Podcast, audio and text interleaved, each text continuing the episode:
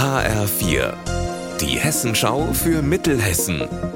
Hier ist das Studio Gießen. Guten Tag, mein Name ist Alina Schaller.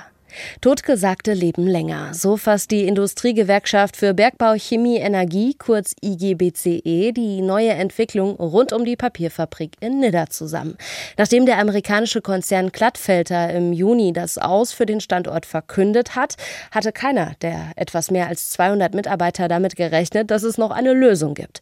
Am Montag aber hat die türkische Ish Holding die Fabrik für Spezialpapier im Ortsteil Oberschmitten gekauft. HF-Reporter Mark Luck, was heißt das denn jetzt genau? Dass die Fabrik gerettet ist und einen neuen Namen hat sie auch. Oberschmitten Paper. Alle Verträge gelten weiter. Die Arbeitsplätze sind also fürs Erste gesichert. Diese positive Nachricht hat der Unternehmer aus Istanbul, Ilkem Shahin, den Mitarbeitern in Oberschmitten Anfang der Woche auch persönlich mitgeteilt. Laut Alexander Wiesbach von der IGBCE ging der Verkauf erstaunlich schnell über die Bühne. Shahin sei demnach über die Medien auf die Papierfabrik gestoßen. Unter anderem hat die Hessenschau mehrfach über die Lage in Nidda berichtet. Die Isch Holding betreibt ähnliche Fabriken in anderen Ländern. Auch deshalb hat Schein jetzt in Oberschmitten investiert. Hier ist die Stimmung bei den Mitarbeitern nun so euphorisch wie lange nicht mehr. In den kommenden Wochen soll geklärt werden, wie der Standort langfristig erhalten und vor allem auch verbessert werden kann. Einfach Stöpsel in die Ohren und schon erzählt Ihnen eine nette Stimme lauter spannende Fakten über den Ort, an dem Sie gerade sind.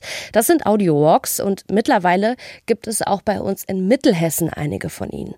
Zum Beispiel in Schlitz im Vogelsberg. Rund um den Stadtkern gibt es 17 Stationen. In Marburg kann man per Audio-Walk in die Zeit der Hexenverfolgung eintauchen oder in die Geschichte des Schloss Braunfels im Lahn-Dill-Kreis.